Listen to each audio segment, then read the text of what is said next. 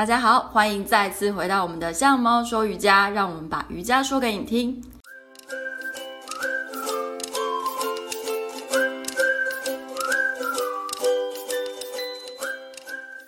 我认为呢，运动不只是瑜伽，包含重量训练啊，也是很重很重要的练习。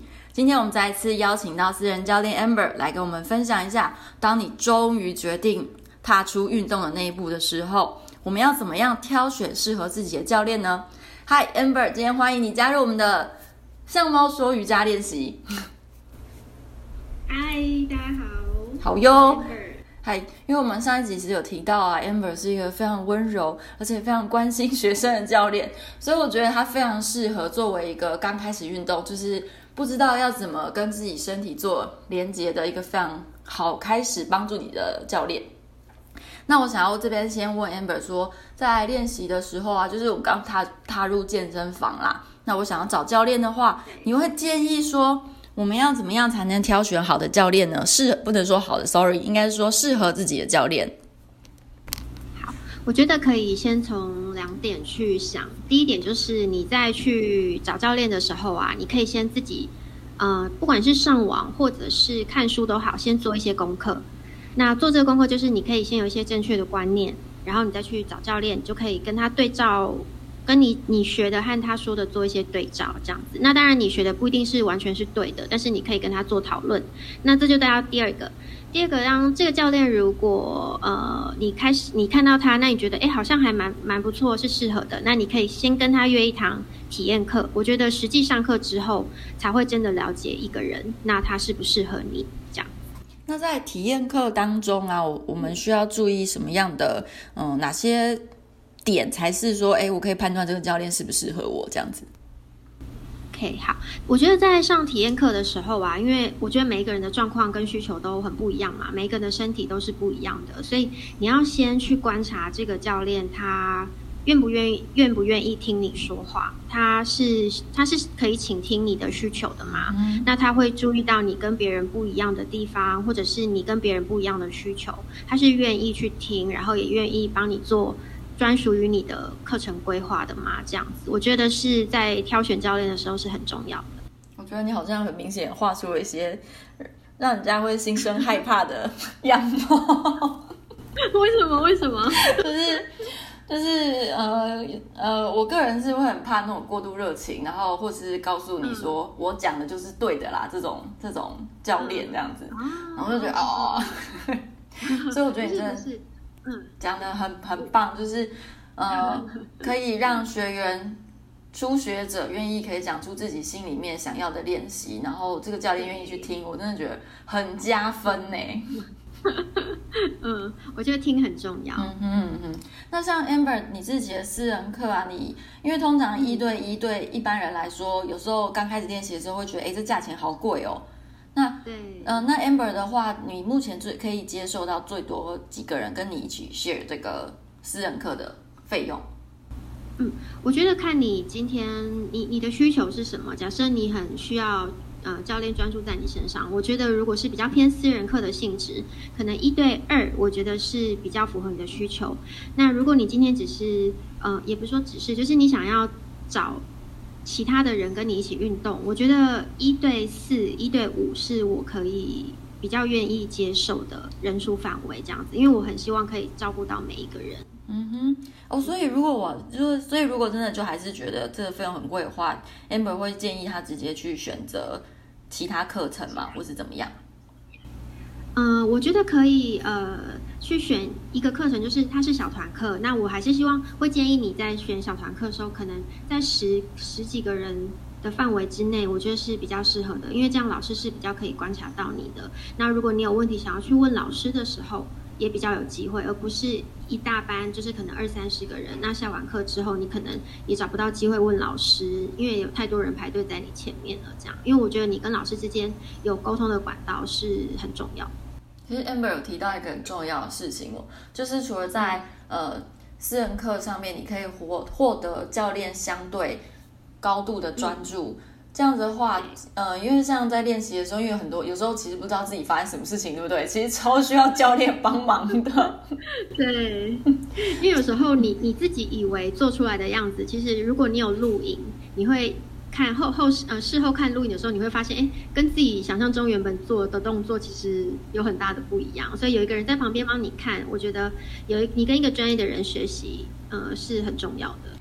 因为就我了解，有些人不止用，有人有人不是用看的方式来学习啊，有人是需要被碰到才知道发生什么事，对不对？对对，每个人的那个学习的方式都不太一样，所以其实上你可以了解一下，嗯，对啊，所以其实像教练、瑜伽老师，有时候其实都还蛮在意，就是说可不可以利用，可能用手牵点一下，帮助你找到说啊，你应该这个肌肉要用力这样子。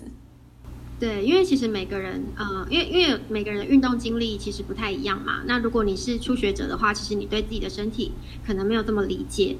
那你有老师稍微碰触你一下，然后再稍微用口语提示你一下，我觉得会很快就抓到，就是我们想要的感觉。这样。对，就我理解啊，就是除了私人教练课啊，在课堂上可以有老师在看着你的感觉之外。其实有时候下课都还可以继续问问题，对不对？甚至回家后都还可以问问题。对，我觉得你，嗯、呃，因为上课的当下跟你事后可能，嗯、呃，没有这么累了。因为因为当下我们可能身体也在动嘛，然后你脑袋如果还要再想的话，有时候可能比较没办法，会跟不上。那如果你在课后，对你课后之后，你的脑袋稍微哦没有这么疲惫了，你可以事后去回想一下，那时候可能会再发现不一样的问题。那你可以再去找机会跟老师做沟通啊，然后问老师问题。我觉得那个进步会非常的快。哦，所以你目前的确蛮多学员都是这样子去跟你沟通跟联系，对不对？对啊，因为他们可能呃不只是训练上，他们可能也会有一些哦，我我该怎么吃？那虽然我不是营养师，但是我可以给他们一些大的方向，或者是请他们去看什么样的书啊，或是网页，可以就是一起配合训练，我觉得会比较快达到他们的需求。然后他们也可以，在这也是他们被倾听的一种方式嘛，就不只是上课的时间这样。等下跟你聊一聊，我觉得请请 Amber 当私人教练真的超划算，你知道吗？就是不止，我很希望解决他们的问题啊！天哪，你看，所以就是选教练，就是要找到一个你心里面觉得，哎，你可以相信，你愿意坦诚，然后你也愿意跟他学东西的对象，对不对？嗯，是非常重要。不然到时候你就觉得就是心情不开心，你就根本不想运动啊，怎么会继续嘞？嗯。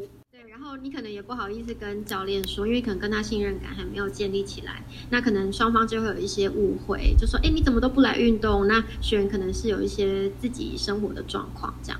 哎，所以那如果像是呃很久没来跟你有互动的学员的话，你会去主动关心他们这样子、嗯、是吗？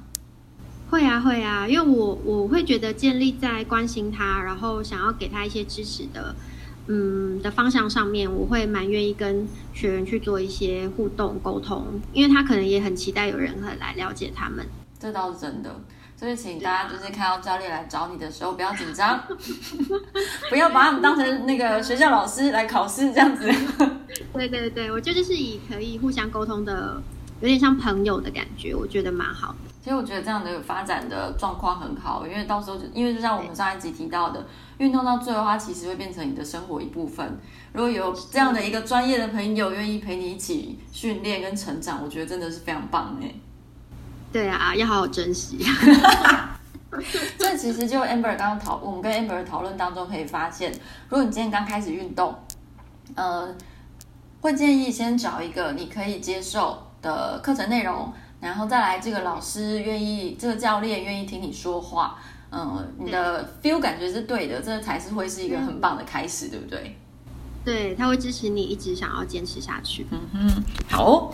那我想呢，相信今天刚开始运动的人听到这一集，心里面会有点想法。那如果你想要再多进一步了解，比如说在现在疫情的部分呢、啊，我们要怎么进行线上运动，或是要怎么开始的话，欢迎到。我们两个的粉丝团上面，香猫瑜伽以及我们私人教练 Amber，私人健身教练 Amber，它上面都会有非常详细的说明。那当然，你也可以直接透过粉丝团来跟我们联系。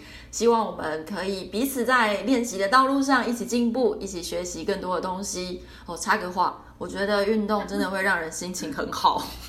对，没错，没错，真的就是运动完就是会觉得哎，豁然开朗这样。对啊，尤其现在整天你知道都坐在家里，会觉得 对，身体跟心理都会变得比较舒服。很可怕哦，如果你这样一直坐着，你真的会一直吃东西哦。不如赶快打开你的手机，滑一下脸书来跟我们聊个天。那希望我们未来疫情趋缓之后，能够直接在面对面见面。希望我们都有很好的身体，很棒的心态。那我们今天暂时就到这边啦，谢谢大家，拜拜。谢谢大家，拜拜。